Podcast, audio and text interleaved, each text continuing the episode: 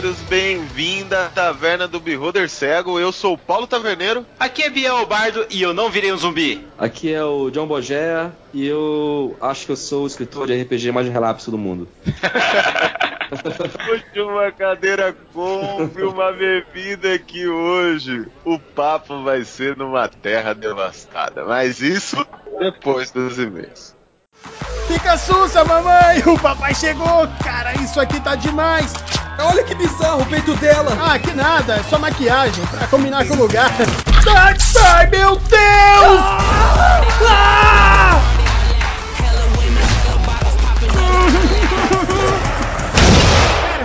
Pera, ela é um stripper! Garçonete. Que droga é essa? Que porra você acha? Uns comendo os outros. Bom, Adivinha é- aí. Mais alguma pergunta? Não, não. E aí, Bardo, já deu vontade de criar muitos personagens, inclusive o Bárbaro do cast passado, não? Com toda certeza, Taverneiro, foi ótimo aquele cast, cara. Que legal receber o Rex aqui, o Shimu e o Rafael Pinho, que já é de casa, né, cara? O Rafael Pinto já tem um quarto aqui na taverna já. Eu falei, Taverneiro, vamos escravizar ele e colocar ele aqui pra trabalhar no lugar dos goblins. Você bota fé que um, um ouvinte da taverna foi lá perguntar sobre aquela espada de 100 dedados de 100 de dano e ele foi lá e rapidamente respondeu o ouvinte, cara. Olha que top. É, os caras estão falando aqui que o Rex dormiu no quarto dele, cara. Não duvido, Taverneiro, não duvido mesmo. O Rex é tão pão duro, cara, que ele dividiu o quarto pra não pagar a hospedagem aqui. Tá de brincadeira. Mas Bardo, Bardo, eu quero agradecer a todos os nossos padrinhos que ajudam a taverna a crescer cada vez mais, cara. Obrigado pela força que vocês têm, pelo empenho pra ajudar essa taverna, cara, que a gente tanto ama, que você tanto gosta, pra trazer mais conteúdos pra vocês, né, Bardo? Com toda certeza, galera, sério, de coração, muito obrigado por fazer essa taverna estar ainda no ar. E é graças a vocês e é pra vocês que a gente produz nosso conteúdo de coração. E eu começo puxando aqui a fila do Roger Ribeiro, Álvaro Ferreira, o Olavo Montenegro do Tambacast, Matheus Belo, a Emília Yamamoto, Almir Rodrigues, o Davidson, Diogo Camilo Pérez, o Eterno Dionísio. E eu chamo aqui o Ulisses Tasquete, William A. Uclen, Tiago Gomes de Miranda, Marcelo dos Santos Rebelo, Marcone Charmone, Jorge Monteiro Pedrosa, Micael Bissoni, Jorge Henrique Lime de Souza, Wesley Lub, Tiaguinho, o Thalisson Torres, Jorge Augusto Terrão, o Alexandre Takaoka, Pedro Henrique Rosa, o Bruno Gregório, Bruno Pelisson Marques, vulgo Brunão, o André Samuel Figueroa Nunes, André Dorte dos Santos, o Eric Luiz Grenteski, Gás, Rodrigo Ambrósio Fuc, o Rodrigo Minan Oliveira Cruz. Douglas Jackson Almeida Silva, Esse é o Jackson da taverna. o Luiz Felipe Braga da Silva. Andressa Bussetti Martins, nossa paladina, O Carlos Augusto Francisco Martins. E não são parentes, hein? Fernando José Vieira de Oliveira. Obrigado a todos os padrinhos que ajudam a taverna a crescer cada vez mais. E muito obrigado você aí, ouvinte, que escuta a gente e ajuda compartilhando os nossos posts no Facebook, no YouTube, em todas as xoxomídias aí, né, Bardo? Com toda certeza, cara. Eu queria mandar um abraço especial pro Lucas Temalk, cara, porque ele é top demais, cara. Ele vai e ajuda a gente em tudo quanto é lugar. E também eu queria meu um outro abraço pro Yuri Perkovski. Ele, cara, mandou pra nós aqui a ilustração que ele fez da Taverna do Beholder e ele se colocou à disposição, cara, pra ajudar a gente em ilustrações. Cara, muito obrigado mesmo, Yuri. Pode ter certeza que a gente vai contar com seus serviços, cara. Muito obrigado, cara. Muito obrigado. A taverna fica muito feliz de receber. E manda ilustração aqui pra gente, cara. Manda ilustrações dos nossos caches, né, Bardo? Com toda certeza, galera. Se tem alguma arte que você acha bacana, pode mandar pra gente. E Taverneiro, graças a todo esse apoio que nós recebemos dos nossos ouvintes, nós corremos atrás e fizemos uma coisa especial nesse cast, não fizemos? Cara, a gente fez uma coisa especial e uma coisa pra vocês, não é não, Bardão? Cara, com toda certeza, velho. Sério, galera, deu trabalho, mas é porque é uma parada especial que a gente quer dividir com vocês, então a gente foi atrás e fez acontecer. É, a partir de hoje, se você tá escutando, lógico, no dia 2,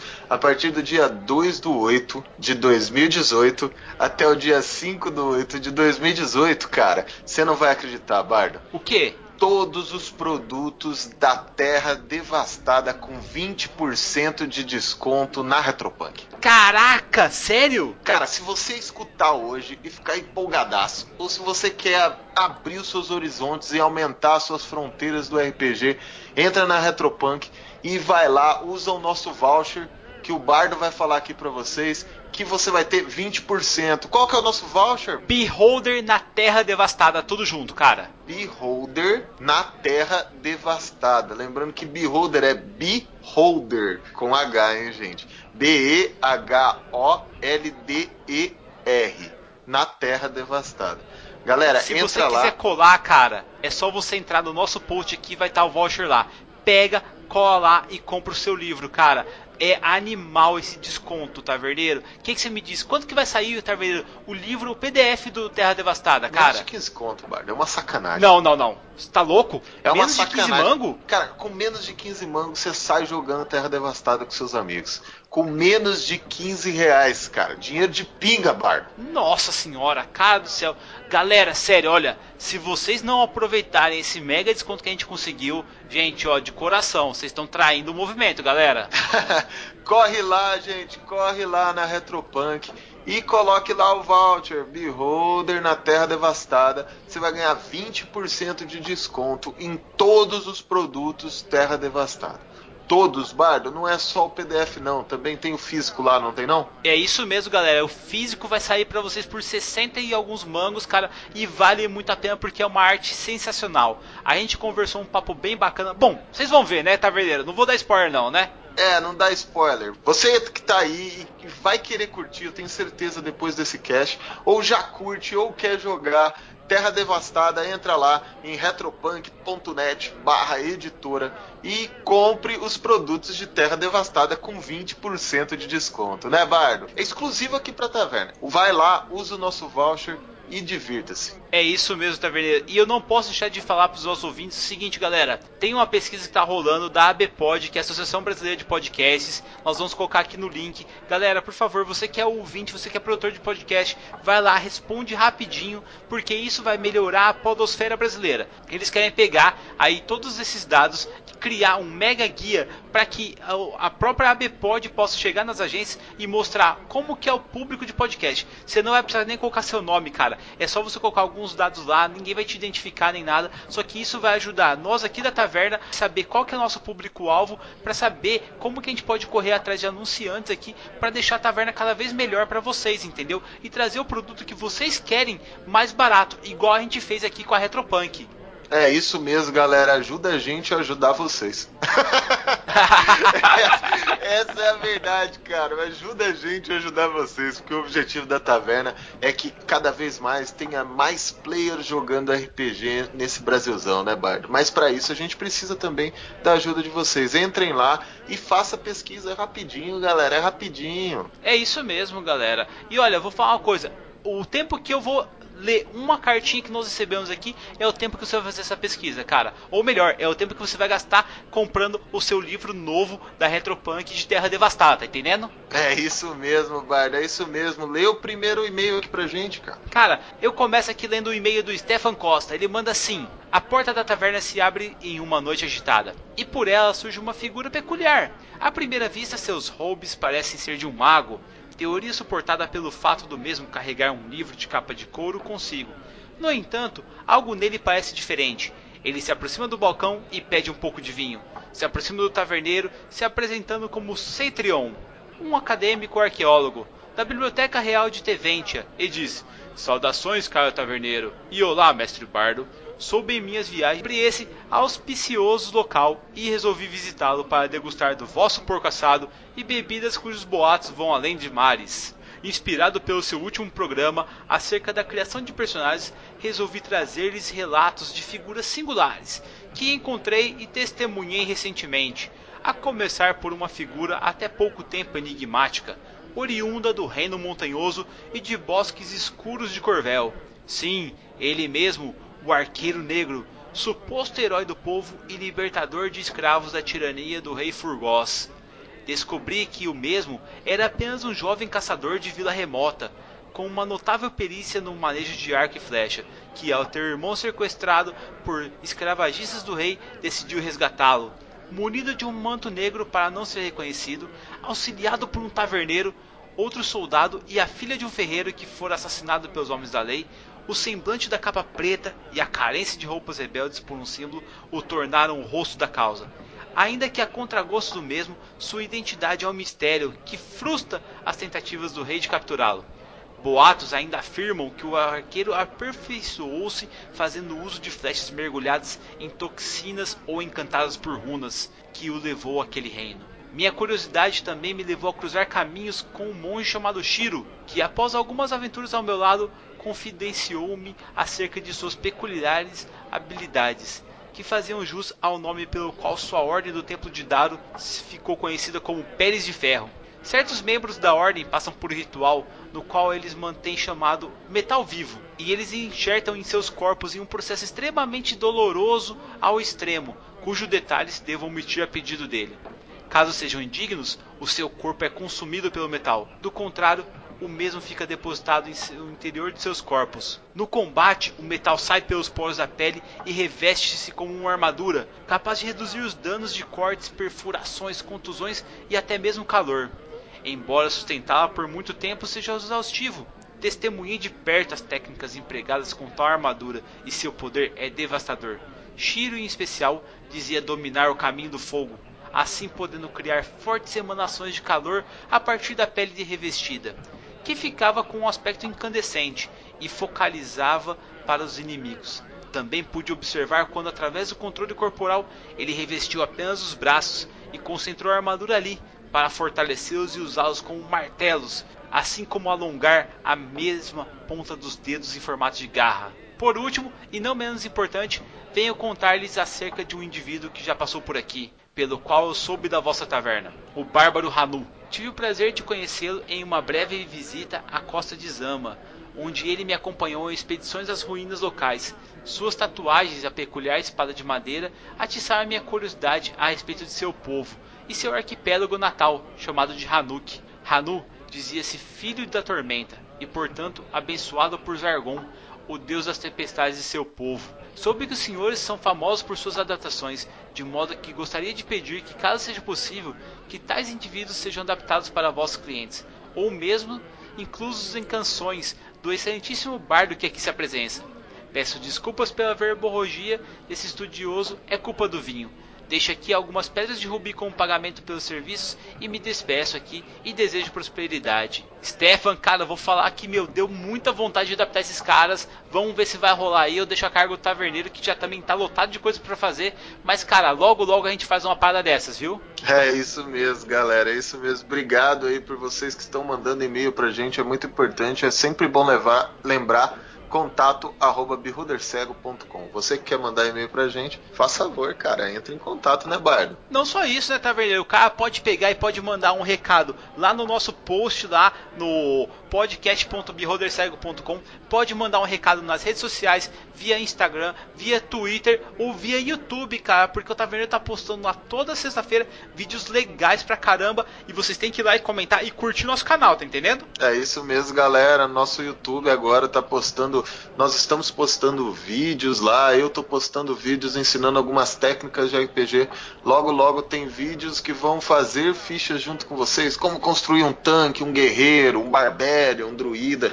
Sempre vai ter algo novo. O Bardo também posta as histórias lá e todos os nossos casts estão lá também, né, Bardo? Cara, com toda certeza, galera. Sério, olha, o YouTube é a maneira mais fácil de você apresentar o nosso podcast para quem não conhece podcast.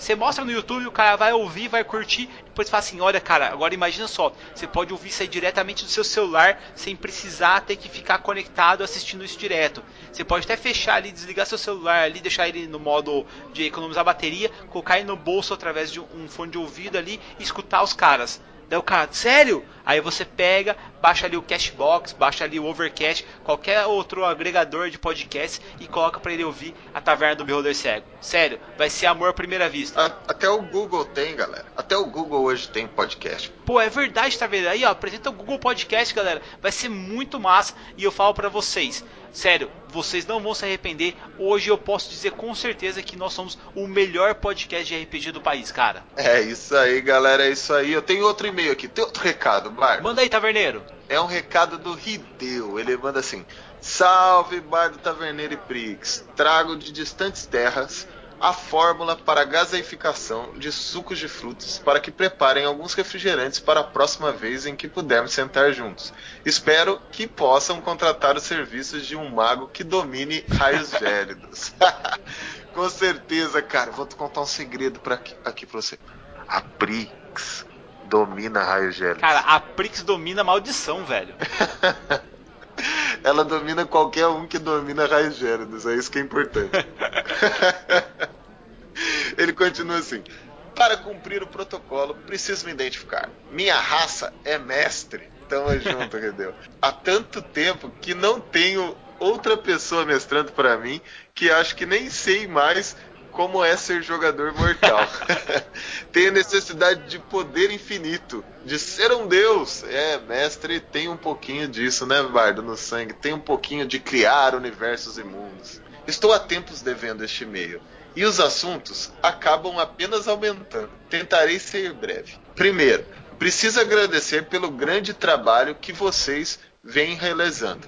Não apenas focados no RPG, mas transpondo as barreiras para difundir ainda mais o jogo.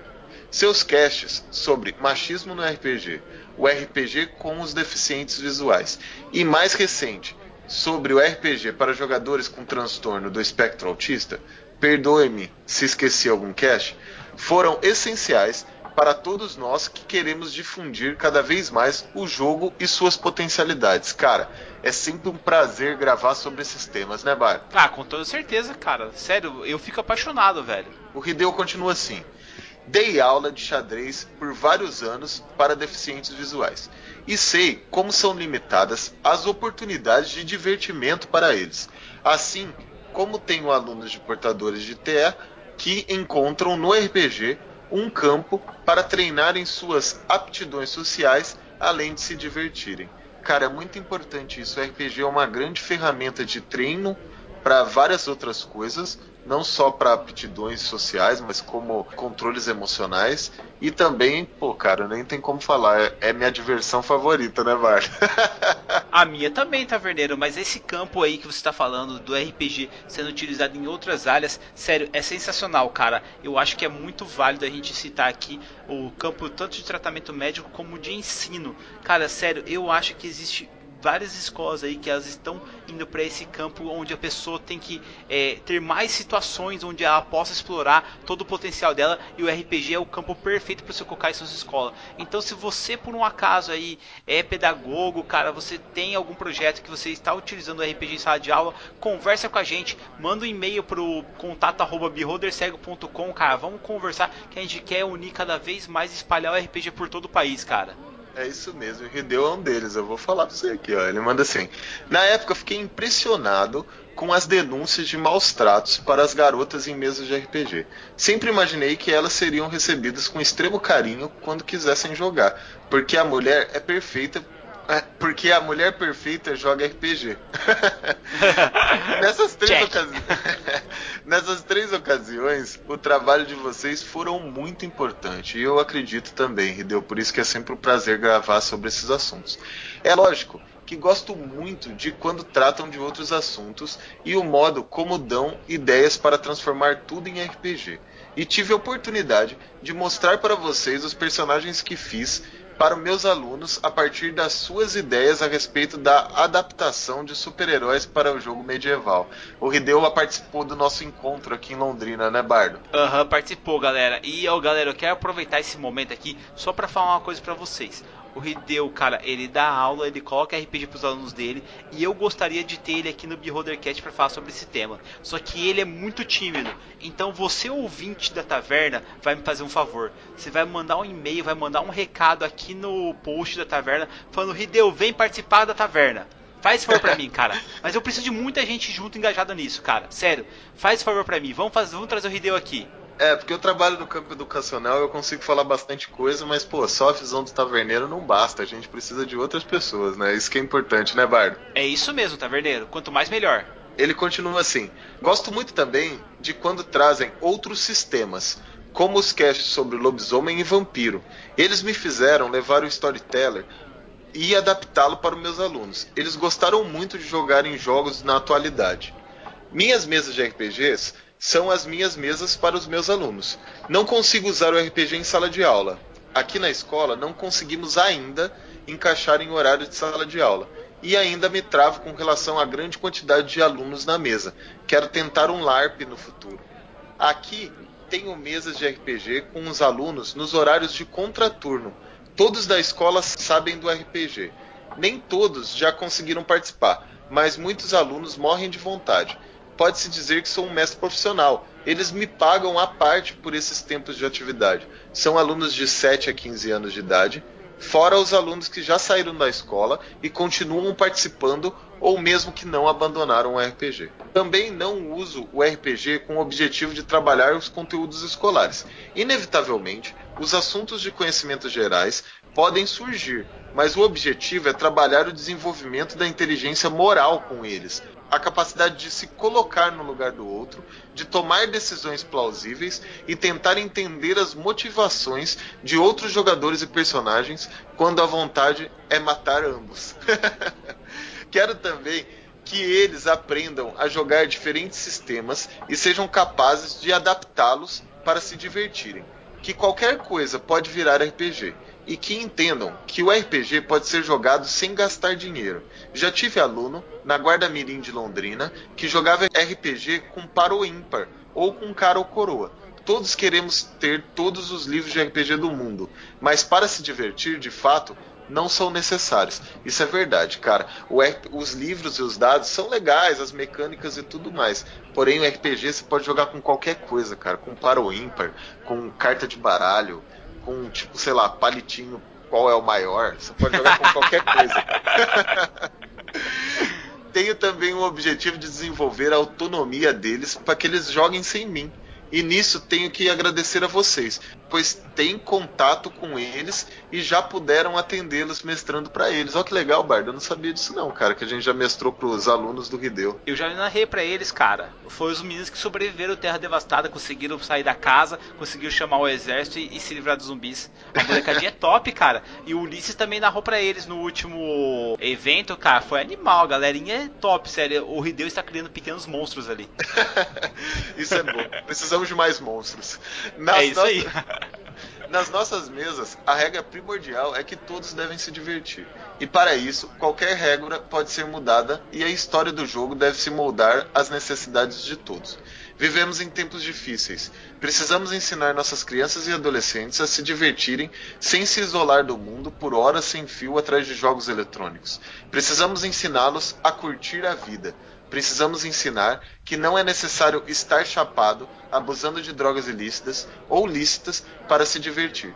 Que é possível sim, e não é chato, passar horas em atividades mentais com outras pessoas, porque são poucos os adultos que sabem fazer isso e daí não podem ensinar as crianças. E vejo o trabalho de vocês contribuindo muito para isso. Percebo o árduo trabalho de vocês para divulgar o RPG, a literatura e os jogos de tabuleiro e etc. Mas já me alonguei demais. E deixando as longas cobranças para outras mensagens, onde cobrarei casts sobre outros sistemas entrevistas com o pessoal das editoras, como a Redbox, e entrevista com crianças e adolescentes para entendermos melhor as motivações deles nos jogos de RPG. Porra, Redeu, você não ia deixar as cobranças para outro e-mail, cara? Pô, sacanagem, cara. Já tá cobrando nesse. A gente é convidado, cara. Espero encontrá-los em outros eventos em nossa cidade, pois não pretendo deixar de ir. Observação: vocês não têm ideia do, de quantos casts de vocês eu escutei, juntando evidências até confirmar que vocês são de Londrina. Abraço, Rideu. Galera, nós somos de Londrina, hein? Muita gente encontra a gente e não sabe que a gente é aqui de Londrina. A gente vai fazer os eventos, os caras, pô, que legal, vocês vieram para mestrar, eu vim jogar sua mesa e tudo mais. Da onde vocês são? A gente, pô, a gente é daqui, cara. a gente é de Londrina. Você que tá aí querendo o Beholder cego na sua cidade, entre em contato com a gente, cara. A gente vai aí jogar, mestrar uma mesa para vocês com o maior prazer, não é não, Bardo? Com toda certeza, cara, mas eu já digo, vai jogar a mesa do Bardo, prepare-se para ser desmembrado. obrigado, Rideu, obrigado muito obrigado pelo seu e-mail, cara. É sempre muito precioso o seu contato, o seu carinho, a sua ajuda, a sua participação nos nossos eventos. Continua assim, cara. Mas, Bardo, quer saber? Chega de papo, cara. Bora pro cast. Bora pro cast.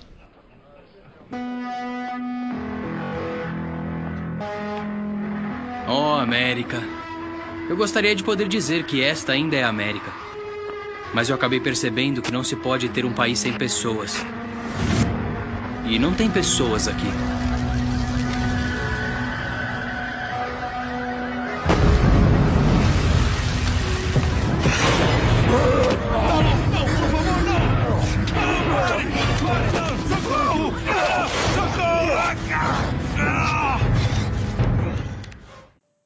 Há um tempo atrás eu fui apresentado pela madrinha da taverna, a Andressa, um jogo realmente intrigante. Um reino totalmente devastado, aonde as pessoas estavam se transformando em zumbis. E eu briguei com ela porque eu tinha certeza que o autor dessa obra-prima seria norte-americano. Mal foi minha surpresa quando descobri que o cara era Rue Rue BR também e que eu estava conseguindo gravar com o cara agora. cara, muito prazer receber você aqui na taverna. Obrigado por aparecer aqui para trocar uma ideia desse universo fantástico que você criou aí. Pô, prazerzão. E apesar do, do, do nome ser John, sou brazuca total.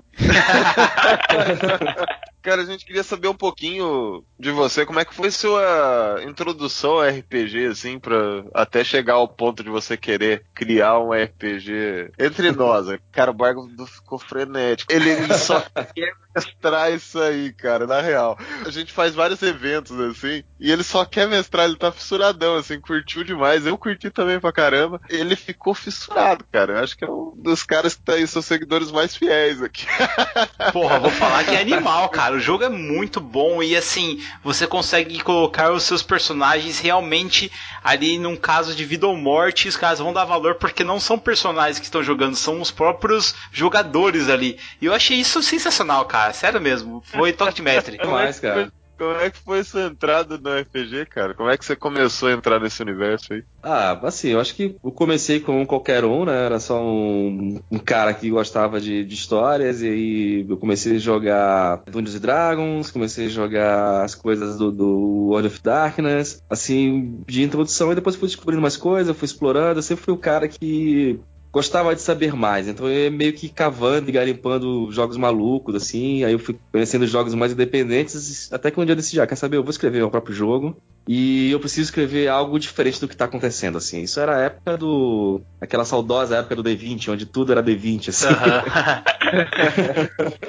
tudo e qualquer coisa era, era um D20. Você começou pelo DD, então? Ah, eu acho que eu tinha, sei lá, 12 anos de idade, 14 anos de idade. Eu ganhei da minha mãe aquela caixa vermelha do DD, aquela Red Box. Caraca. E a minha mãe achando que era tipo um jogo de tabuleiro, ela costumava comprar jogos de tabuleiro para mim, e ela comprou esse negócio e eu fui aprendendo meio que na raça, assim. Aí que eu fui descobrir o que era aquilo. E a, a, partir daí foi embora. A partir daí eu fui começando a me interessar por mais coisas, fui começando a comprar livros, e fui começando a criar as, as próprias histórias. É, é, a história normal de qualquer pessoa que joga. Escrever as próprias aventuras. E aí eu fui crescendo e eu fui amadurecendo em relação a isso e fui vendo, putz, é possível fazer isso, eu posso fazer um. E eu fui começando a, a, estudar sobre game design, a seguir uma galera fera aí fora. E eu já gostava de cinema, eu já gostava de literatura e eu queria muito criar alguma coisa que envolvesse tudo isso, que eu conseguisse criar histórias assim como eu via nos filmes e criar histórias assim como eu via no livro, nos livros, com a pegada que eu via no cinema, com a pegada que eu via na literatura, assim. Foi o primeiro esboço que eu fiz Terra Devastada. É, me juntei com uns amigos, eu falo que todas essas coisas são baseadas em conceitos, são baseados em, em, contextualização desses conceitos dentro da história. E eu precisava de um sistema que representasse isso. Foi uma maluquice na época, né? Mas deu certo, ainda bem. Não, mas enfim, da onde você tirou zumbis, cara? Por que zumbis, assim?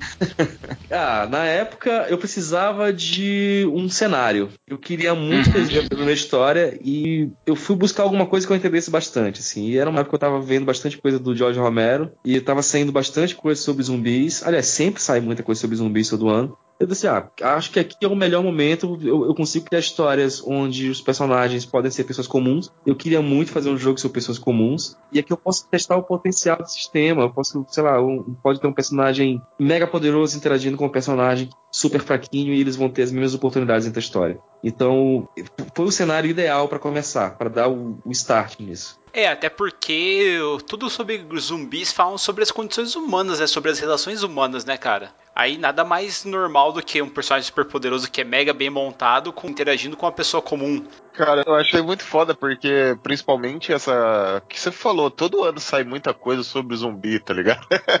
zumbi é. é. uma parada meio atemporal, assim, tá ligado? É. Sempre vai ter muita coisa sobre zumbi, tá ligado? É.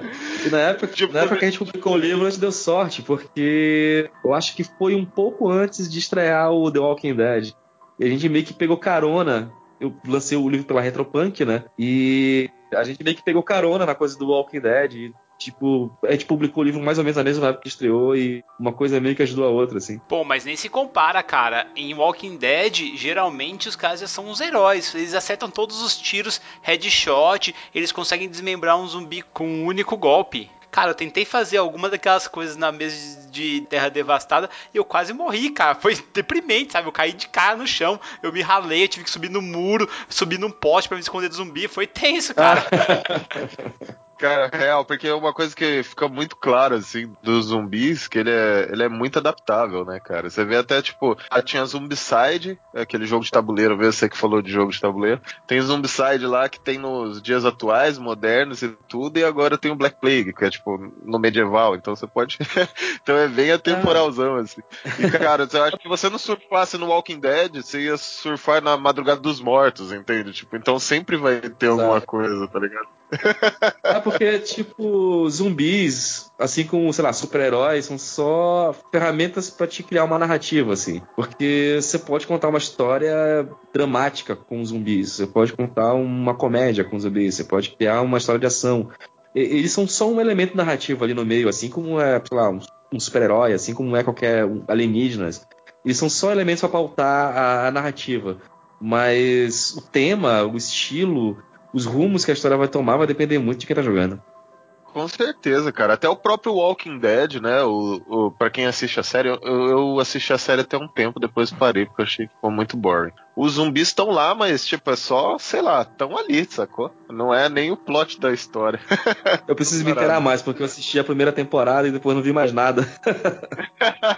eu sou muito por fora. Ah, Walking Dead é relações humanas, cara. É os caras se relacionando, mas eu acho que é justamente isso que é o Terra Devastada. É você tendo que confiar numa pessoa comum, sabe? Que tem defeitos, tem falhas, e ela vai pensar na própria pele, cara. Ela não vai pensar em ajudar o próximo ali. Eu, pelo menos, na onde quando eu tava jogando ali, cara, tava preocupado mais comigo, com a minha esposa, do que com meus amigos.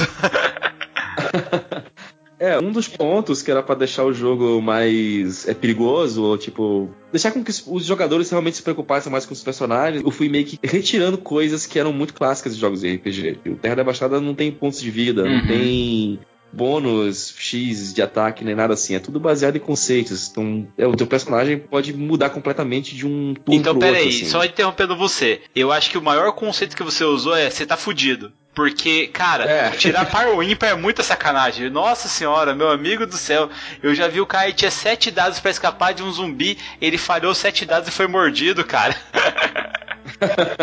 É, geralmente as mesas são muito letais, assim. É muito legal, cara. É, é, legal a gente conversar com, com vocês, assim, que desenvolveram. Que eu tenho muita curiosidade. Como que você chegou, pô, nesse método aí, tipo, nessa ferramenta, sabe? Tipo, como é que foi? Que, como que, da onde, porque, pelo que você falou, você criou esse RPG, né, Terra Devastada, no momento que D20, tipo, imperava ali, né? Então, tipo, pô, como que você chegou nesse método? Como que você chegou nesse... Porque tem, tem vários cálculos, tentativa e erro, Tipo, como é que foi? Você tentou outros métodos antes? De onde você partiu, cara? É, a gente sempre tenta bastante, né? Tem que ter rolar uns playtests e o jogo ele vai se transformando. Mas a meta era tornar o jogo mais cinematográfico, assim. E eu, a gente ficava vendo as histórias e ficava, cara, como esses personagens eles conseguem interagir dentro da história.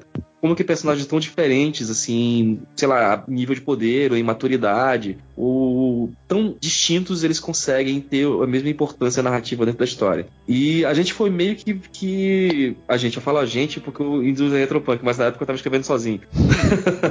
assim, o, o, primeiro grande obstáculo era convencer as pessoas que dava para jogar outra coisa que não fosse D20. Isso aí era a primeira grande coisa. E eu gostava de D20. Mas foi uma época em que as pessoas estavam muito bitoladas. Então era uma época em que, se não tivesse esses elementos que eram familiares, as pessoas não apostavam no jogo. Elas não, não queriam jogar esse negócio porque não tinha nada que elas reconhecessem ali. Eu apostei num jogo que era baseado exclusivamente em conceitos e tal, onde o fato de você declarar que o seu personagem é isso, vai ser isso e ele vai funcionar dentro do jogo. E a gente testou com vários outros cenários. A gente testou com super-heróis, a gente testou com fantasia medieval, a gente testou com interações entre, lá, o Hulk e o Justiceiro, que são um personagem padrão, um personagem hiperpoderoso. E será que eles conseguem ter ali uma interação, entendeu? Porque é tudo baseado em conceitos, assim. E o conceito que manda nas coisas. Então a gente, eu fui começando a tirar as coisas. Tirei pontos de vida e eu fui enxugando. As primeiras fichas eram bem cheias de detalhezinhos, de númerozinhos teve um momento que eu decidi, cara, eu vou fazer um sistema onde eu não vou usar números. Então eu eliminei completamente a coisa dos números. O sistema vai ser tudo baseado em conceitos, então eu tirei todas as coisas de conceitos. Então,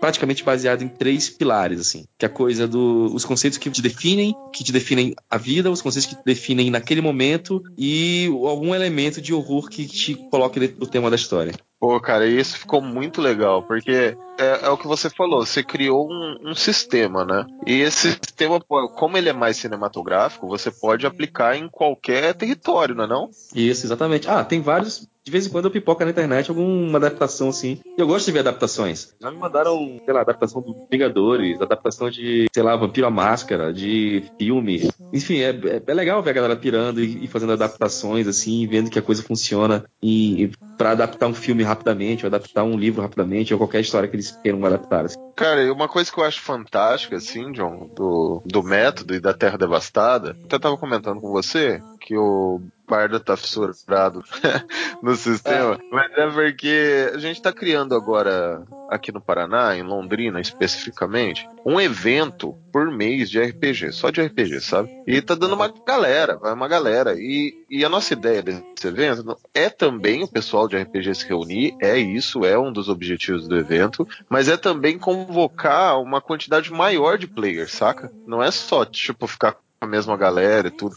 Esse é o objetivo, é reunir a galera que já tá, para que essa galera crie mesas além daquelas que a gente tá jogando, porque todas ali é um one shot, é para que elas criem uhum. mesas longas e tudo e, e, sigam o caminho delas. E já tem mesas que foram criadas, 5, 6, 7 mesas de 8, 6 players aí. E agora, cara, Terra Devastada é um bom sistema para one shot, sabe? Porque ele é simples, ele é rápido, ele é fácil de entender e ele tem muito essa questão cinematográfica que eu posso dizer, sei lá, que as pessoas uhum. têm uma ligação bem mais fácil, sabe? Não sei se você concorda comigo, sei lá. Não, concordo. Assim, pelo menos esse é o feedback que eu recebo, né? eu não posso afirmar porque eu sou suspeito pra, falar, mas geralmente as pessoas me dão esse feedback mesmo. Às vezes eu falo isso e você fala, não, pô, é uma parada mais.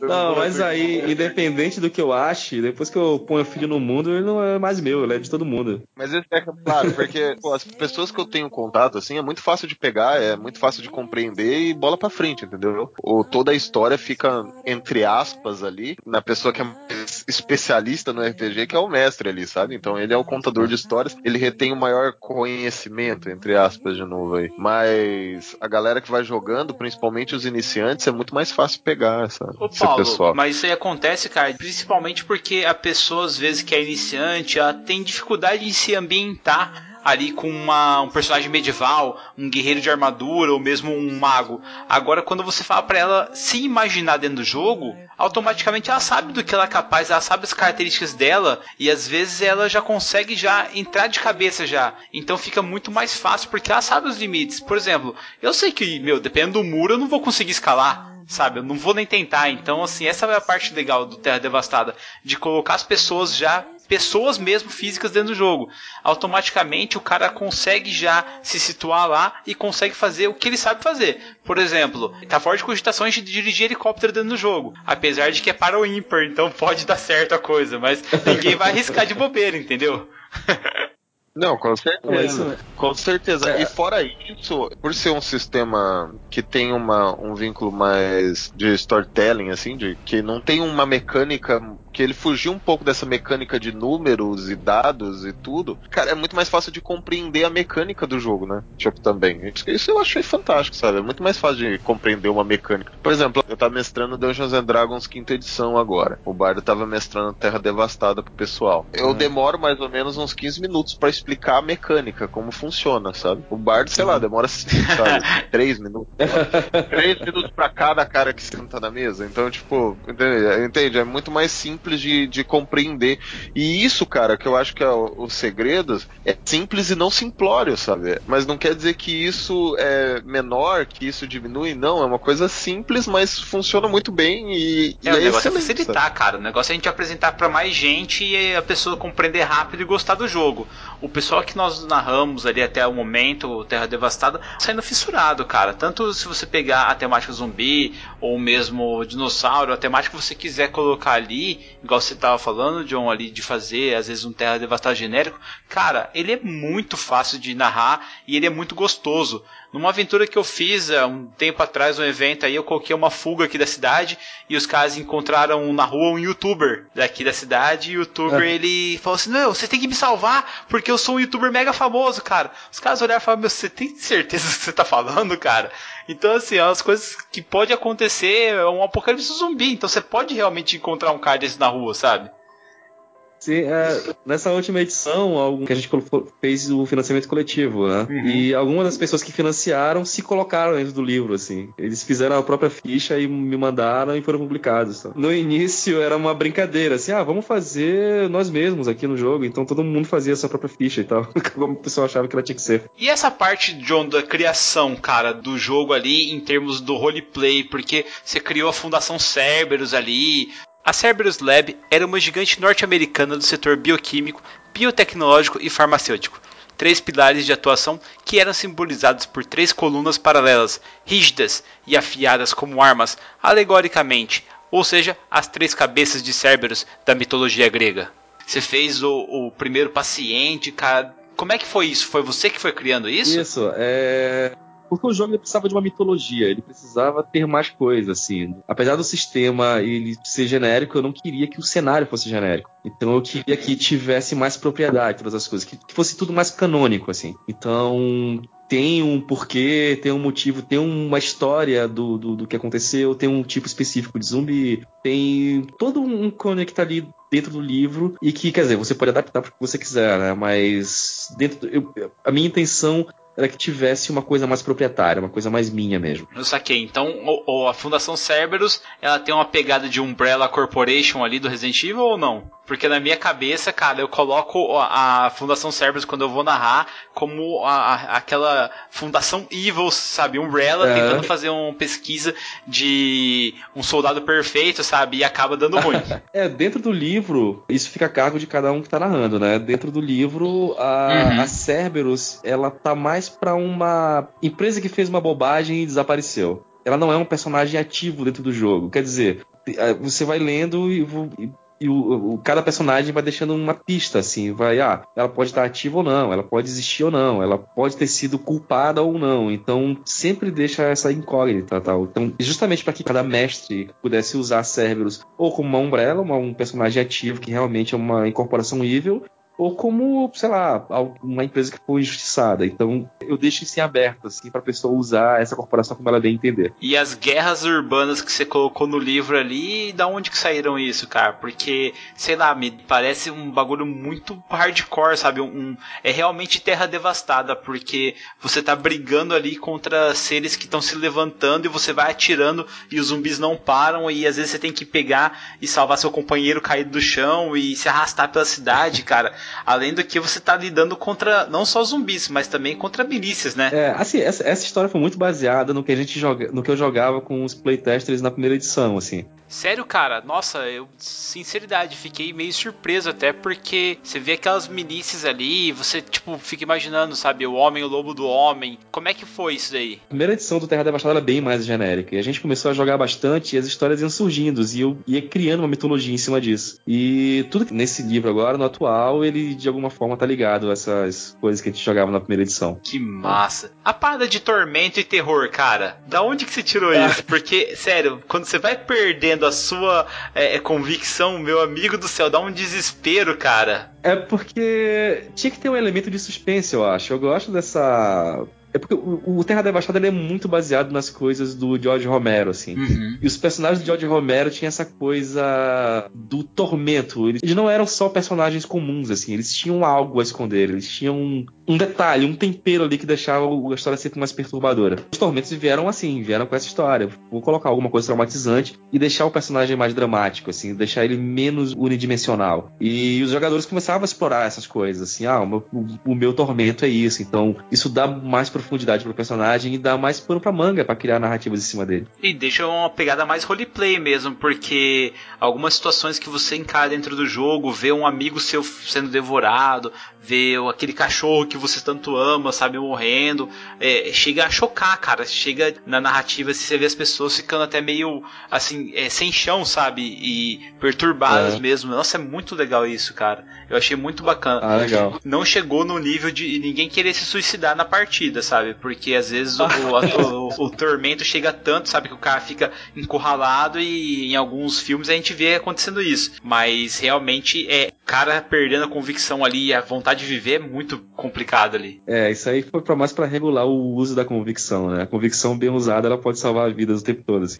É, galera, para vocês que vão adquirir o jogo aí, vocês podem perceber que a convicção nada mais é do que é aquele ponto heróico que você pode gastar ela para ter um dado a mais para poder fazer uma ação. Como o John falou aí, realmente ela salva vidas, cara. É, um dos objetivos do design do jogo era quando você estava falando de facilitar a explicação do jogo. Eu fico até feliz de ter esse feedback, porque esse era um dos objetivos do design, assim, era tipo tornar as pessoas menos apegadas ao livro, ter menos consultas às regras, assim.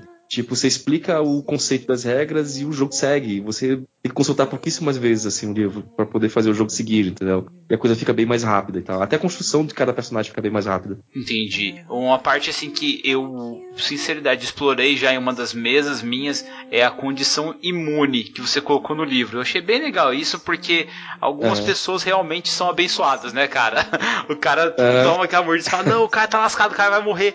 E no final assim, o cara era imune e e eu achei bem legal o modo como eu explorei isso na mesa, porque o menino, era um menininho que tava jogando lá na mesa, ele tomou a mordida e tava com medo, e o irmão dele falou: Não, vou cortar o braço dele fora. Eu falei: Calma, cara, calma, pensa bem, tal, tal. E foi o moleque que na verdade salvou eles. No final ele subiu no telhado e começou a fazer sinal e passou um helicóptero do exército e conseguiu resgatar a molecada, cara. Pô, legal, legal demais. Ah, na real, mesa, nossa, essa foi bem engraçada. Foi num evento e logo, acho que na primeira nos primeiros minutos alguém foi mordido, assim. Eita. E quando a pessoa é mordida, os jogadores entram em desespero, né? E, mas ele conseguiu segurar o, a transformação até o final da mesa. Foi bem, foi bem legal. Assim.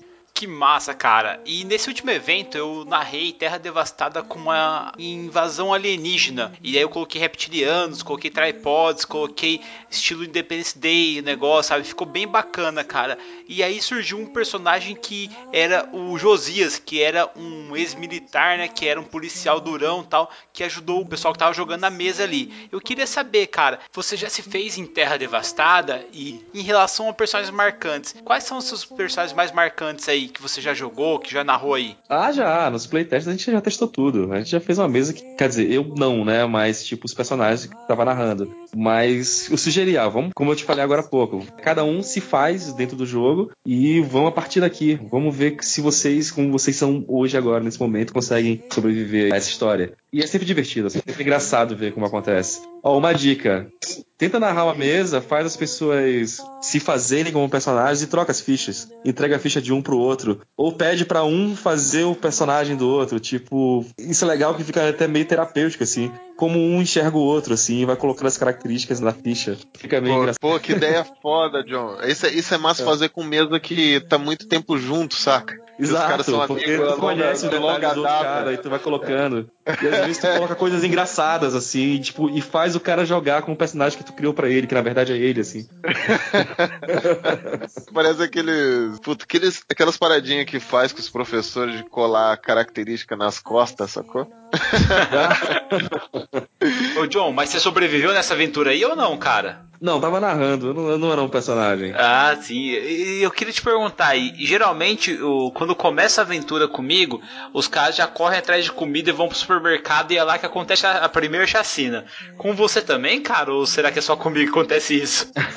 Assim, nas primeiras, se, se for uma pessoa que nunca jogou o Terra Devastada antes, ele vai trazer um, o, o- vícios de outros jogos, assim. Então, geralmente, ele faz personagens mais guerreiros, ele acha que ele vai sobreviver mais tempo.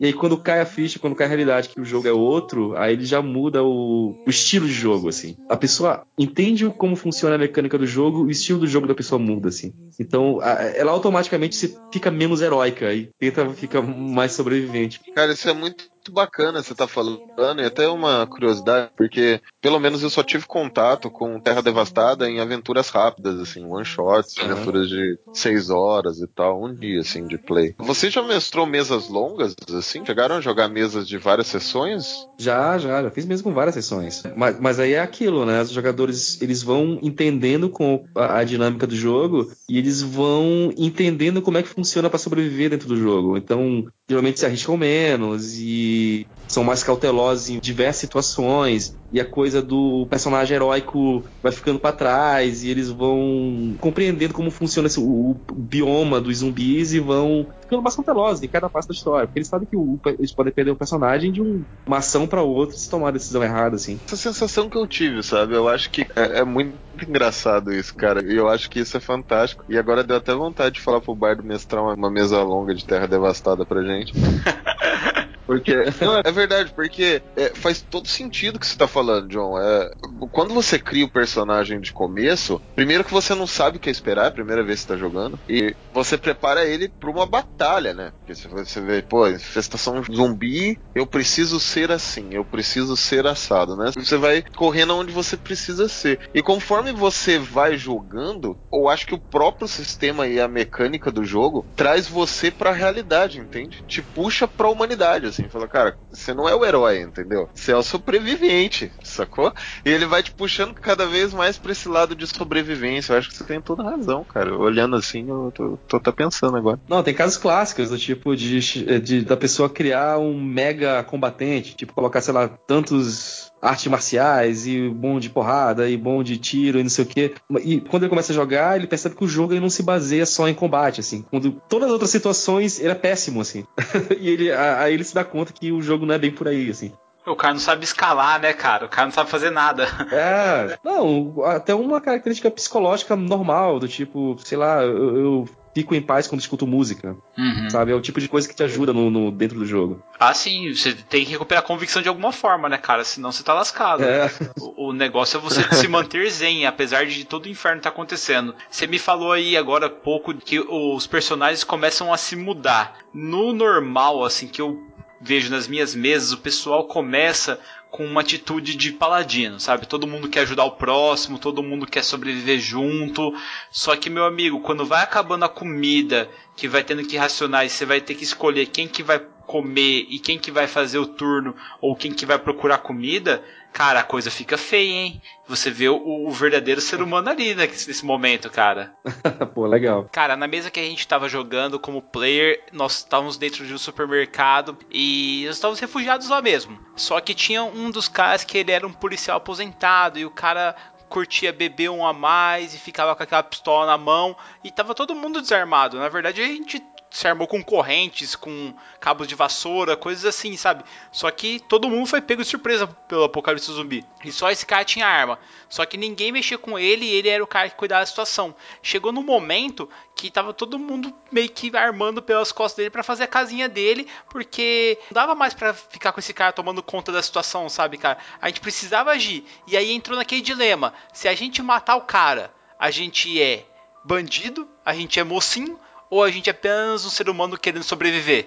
Pô, é tudo, tudo vai depender do contexto, né? Uhum. A- Aliás, e- e fa- fazer com que os jogadores compreendessem a questão do contexto era um era, era também um dos objetivos do Terra Devastada, assim. Porque até então o RPG não trabalhava essa coisa do contexto, era tipo tudo muito preto no branco. Era tipo tudo muito isso aqui é um defeito, isso aqui é uma qualidade, isso aqui é bom, isso aqui é ruim. E dentro dos conceitos que os próprios jogadores criam, a coisa pode ser boa ou ruim dependendo de, de que momento tá na vida dentro daquele jogo, entendeu? É, é- é forçar os jogadores a compreenderem o contexto de cada característica, o contexto de cada ação e, e, e esse julgamento vai partir daí, a partir do contexto que o personagem está inserido. Com certeza, cara. Você pode colocar lá que o seu personagem é explosivo, por exemplo, né? Determinadas situações isso vai ser bom, determinadas situações isso vai ser péssimo, tá ligado?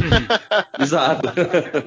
Então, tipo, depende muito, cara. Isso eu, eu acho que é o mais legal, assim, é você não só colocar benefícios, assim, como colocar realmente fraquezas. Eu acho que é isso que é bem real, sabe? Tipo, por exemplo, o cara colocar assim, o cara é totalmente determinado e cabeça dura, por exemplo, né? Uhum. É, é um benefício, mas também é uma fraqueza, sabe? Que, tipo, Sim. o próprio benefício traz uma fraqueza pra ele. Perfeccionista, sabe? Tipo, o próprio Uhum. benefício traz uma fraqueza pro cara. Então, tipo, isso é foda colocar. Eu acho que são as melhores características pra escolher. Fica a dica. aí. É, fica, fica a dica que você que vai jogar, cara, não coloque que você é amigo dos animais. Porque com certeza você vai ver cachorro zumbi, gato zumbi e você tá fudido, tá entendendo?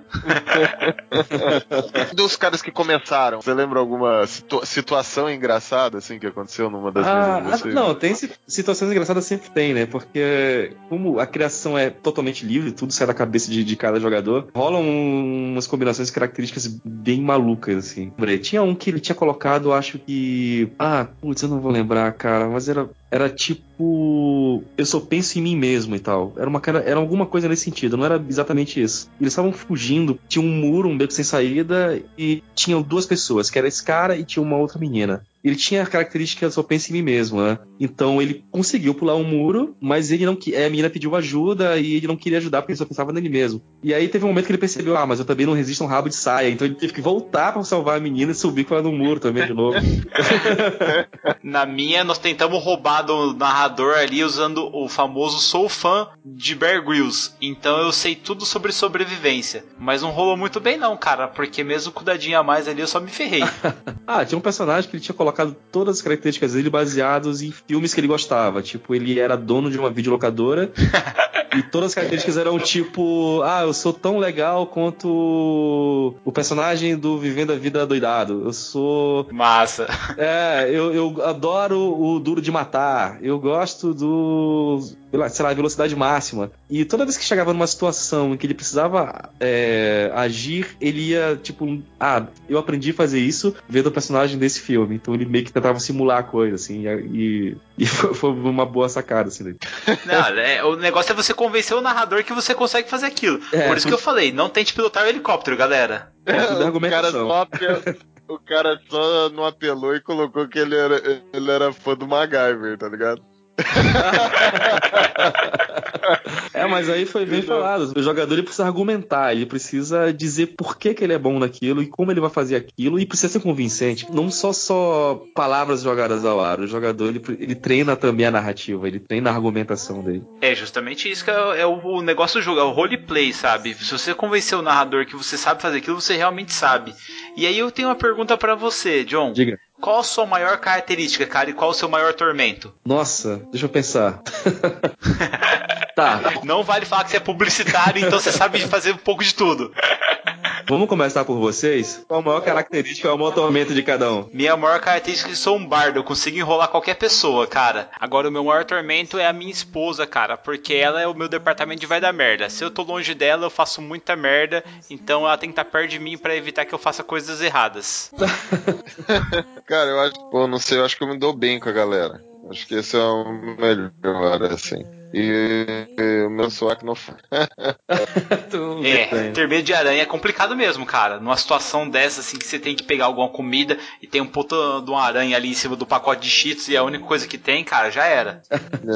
Ah, E eu, eu, dou, eu dou uma protelada nas coisas, eu tenho esse problema também. olha aí, já Sou tá um cara criando que- Ah, mas isso todo mundo, né? Eu, eu, sou um cara que planeja muito, mas eu é por planejar, às vezes você prevê um erro, sabe, do seu planejamento, e você não executa por causa daquele erro, daí você protege. Ô, ô Paulo, ô Paulo, se tu fosse criar o Gabriel como personagem, que características daria para ele? O que, que eu daria para ele? Afobado. Caraca. Opa! Sou mais, eu? Mais afobado, cara. Não, afobado. Ele gosta de executar, tá ligado? Ele é um bom executor, o Biel. O Biel é o cara que executa, tipo, do jeito dele lá. Ah, você fala, meu, pega aquela garrafa lá em cima do prédio.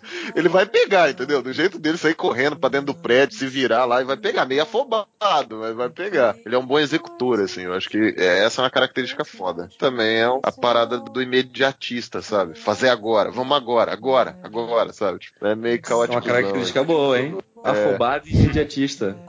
É, eu acho que eu acho que e executor, né, que é uma qualidade também, então, tipo, é uma parada que é ambígua assim, sacou? Uhum. Acho que isso... Fala a minha aí, Biel. Caceta. Cara, Paulão, ele é um sobrevivente acima de tudo. Eu imagino ele como um cara que ele é safo, sabe? Ele consegue se dar bem em qualquer lugar porque ele tem uma lábia muito boa. Não só isso, como ele tem a presença também, porque o cara tem 1,90m e ele é todo é, abertão, chega conversando com o peito estufado, então você já fica com medo dele. Então ele pode também ser intimidador. É. E o Paulo, cara, é um cara muito persuasivo. Se ele sentar do seu lado e começar a conversar e tal, então eu acho que as características que definem ele são essas, cara. Falei, já que... Ele, pra uma organização de uma comunidade pós-apocalipse zumbi, seria excelente, cara. É, é um prefeito, velho. Pô, eu botava vermelho, só se tiver cerveja. Aí, ó, já tem mais dois personagens prontos aí pro próximo jogo de vocês. É, é mesmo. Pô, mas você tá querendo se escapar aí, John. Eu falei, ó, principal habilidade do John, publicitário. Já começou a jogar em cima da gente já.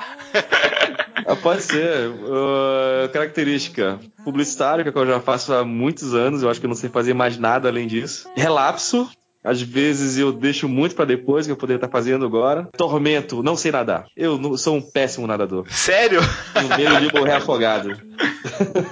É um negócio que não é para mim. Eu acho que Tormento também, o meu se enquadraria bem os meus cachorros, cara, que eu considero meus filhos. É quatro cachorros. E há três semanas, eu acho, quase um mês aí atrás, um deles sumiu, cara. Tá saindo de carro e não vi que ele ficou para fora. Meu amigo, mas nossa que desespero que me deu, cara. Até localizar esse cachorro, cara do céu, nossa nossa. Sumiu duas vezes ainda. É, justamente, cara. Pô, mas eu acho que o mais massa desse universo criado é isso, cara. Eu acho que você pode passar as suas características para aquele personagem facilmente, sabe? E eu gostei dessa ideia aí, cara, de fazer uma mesa com a galera mesmo e os outros escrevendo as características, sabe? Eu acho que ia ser até mais fácil. Tipo, ó, já vou criar aqui, cara. Você tenta assim na, na mesa e o cara escreve a característica e passa pra direita, entendeu? E daí cada uhum. um vai colocando, tá ligado? porque surpreende, né? Você nunca sabe como as pessoas te enxergam, e ali vai estar no papel como as pessoas te veem. Pô, é, é bem isso, sabe? Às vezes, por exemplo, você vê que. Poxa, por exemplo, eu acho que o Bardo é um excelente executor. Ele executa muito bem as coisas. Tipo, excelente mesmo. Então, tipo, às vezes ele não vê isso, sabe? E daí, às vezes, a pessoa fala isso pra ele, ele fala, porra, não sabia e tal. Né? É uma parada que, que vai trabalhando também como ele deve desenvolver. E, e pô, se você colocar isso aí na mesa de RPG, a gente até gravou um cast com uma galera que é psicóloga aqui e usa o RPG para tratamento, sabe? E uhum. ele fala, pô, eu, eu utilizo muito isso para desenvolver algumas habilidades e também reforçar algumas habilidades que a pessoa tem. Então você tendo interpretar você mesmo e com as suas habilidades escritas ali, pô, é uma mega de uma, pô, divã, cara. Você joga a parada no divã. Olha aí. Mais uma utilização. Utilização do, do para serviços psicológicos. É, na verdade o pessoal usa para tratar o transtorno do espectro autista. Pô, legal. E é bem legal, cara, a temática. Eu acho eu vou sugerir o Terra Devastada para eles. Acho que eles vão gostar, porque além de ser simples o sistema, fácil de aprender, também ele pode colocar a galera aí num limite aí, onde realmente você vê do que o caso é feito, né? Tem características específicas para ser trabalhada, né, cara? E, e uhum. isso é fé. E John, você joga alguma coisa hoje? Você tem alguns projetos futuros relacionados a RPG? Como é que tá a sua vida hoje aí, John? O que mais me pedem é fazer a versão genérica do sistema do Terra Devastada, fazer ele o sistema para ser adaptado para qualquer coisa. É, tá nos meus planos, a Retropunk quer muito publicar, de vez em quando eles me pedem, e falta só eu realmente parar para fazer. Fora isso, tem o Abismo Infinito, que é um outro jogo que eu escrevi faz algum tempo. Também pela Retropunk, eles estão tentando fazer uma tradução para inglês, para conseguir jogar aí fora, para fora do Brasil. Coisas que podem vir, eu estou trabalhando um jogo com mitologia nacional, mitologia tupi-guarani. Esse também tá bem embrionário. Se tiver o Saci, vai bombar. não, aí não tem saci. É uma, é, é um, eu tô, Putz, cara. Eu tô trabalhando com uma mitologia bem fechadinha, eu tô entrevistando gente que é de tribo indígena, eu tô me aprofundando bastante no, na, na, nessa coisa para poder começar a escrever e não escrever nenhuma gafa. Os outros projetos são todos muito novinhos, assim, não, dá nem, não vale nem a pena comentar ainda, mas tá, tá tem, tem coisas acontecendo. então que a bacana, gente pode até. Não, não, pode, não precisa descartar esse sistema genérico aí. Não, mantém ele na pauta, não. Não, esse, esse com certeza vai, vai sair muito em breve, assim. Porque é o que mais me pedem, cara. É, é o número um de pedidos. Pô, que bom. E como é que funciona esse mercado assim? Você trabalha só com a Retropunk ou você procura outros campos? Por enquanto estou só com a Retropunk, mas eu não sou da Retropunk, né? Eu só publico por eles por enquanto. Eu quero publicar mais coisas por ele, e provavelmente essa, essa versão do genérica do sistema vai sair por eles também, mas eu escrevo, eu não sou, eu não pertenço a nenhuma editora. Não é exclusivo, tô, tô né? Não é exclusivo. É, exclusivo. Você é de todo mundo, John. Essa é a verdade. É de todo mundo, cara. É. Ô, John, queria agradecer a sua presença aqui na taverna, cara, com a gente. Obrigadão mesmo por disponibilizar seu tempo. A gente só tem ah, a agradecer a você que é produzir um material nacional aqui, nível altíssimo, que a gente gosta tanto de jogar. Obrigado mesmo pela sua dedicação aqui pelo RPG. A proposta da taverna é realmente expandir os horizontes da galera que joga RPG aí, inclusive os nossos, né? É com certeza. Isso é muito importante. Queria realmente agradecer você por ter vindo aqui hoje, cara. Ah, massa demais, cara. Adorei. Eu já tô enrolando o Gabriel já faz um tempo, né? Ele me chamou há um mês atrás e eu tô só enrolando ele. Ô, louco, cara. Você foi pegar um leão de bronze lá fora, meu. Só tem que falar, porra, valeu, cara. Isso aí traz mais leões pra nós, cara. aí porque coincidiu, eu viajei, aí teve outras coisas para resolver, só consegui essa semana mesmo. Pô, você ficou um só enrolando a gente, tá valendo, você é um dos poucos, pô. É.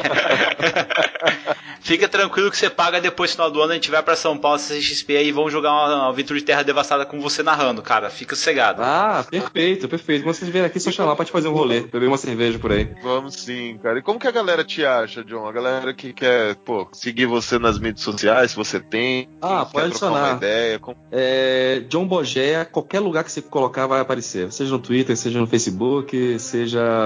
Enfim, só colocar que vai aparecer. Eu geralmente só uso esse. É, galera, o cara não é norte-americano, fiquem tranquilos, o cara não é inglês, vamos não, lá cortar sou, com o cara. Eu sou mais brazuca do que qualquer um. Não vai mandar um How You Doing pra ele, Obrigado, John. Obrigado pela sua presença aqui na taverna. Bardo, aumenta esse som, cara, que daqui a pouco já tá cheio de zumbis aqui na porta e eu ainda não fiz minha ficha, cara. Até mais, até o próximo cast, galera. Falou, galera. Tchau, tchau. Valeu, até mais.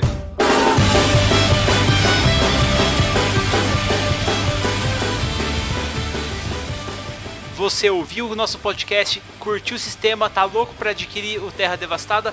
Corre lá no site da Retropunk, usa o nosso desconto Beholder na Terra Devastada e consiga 20% de desconto em toda a linha da Terra Devastada, cara. Só vai até o dia 5 de agosto. Não perca essa chance. Compra agora mesmo.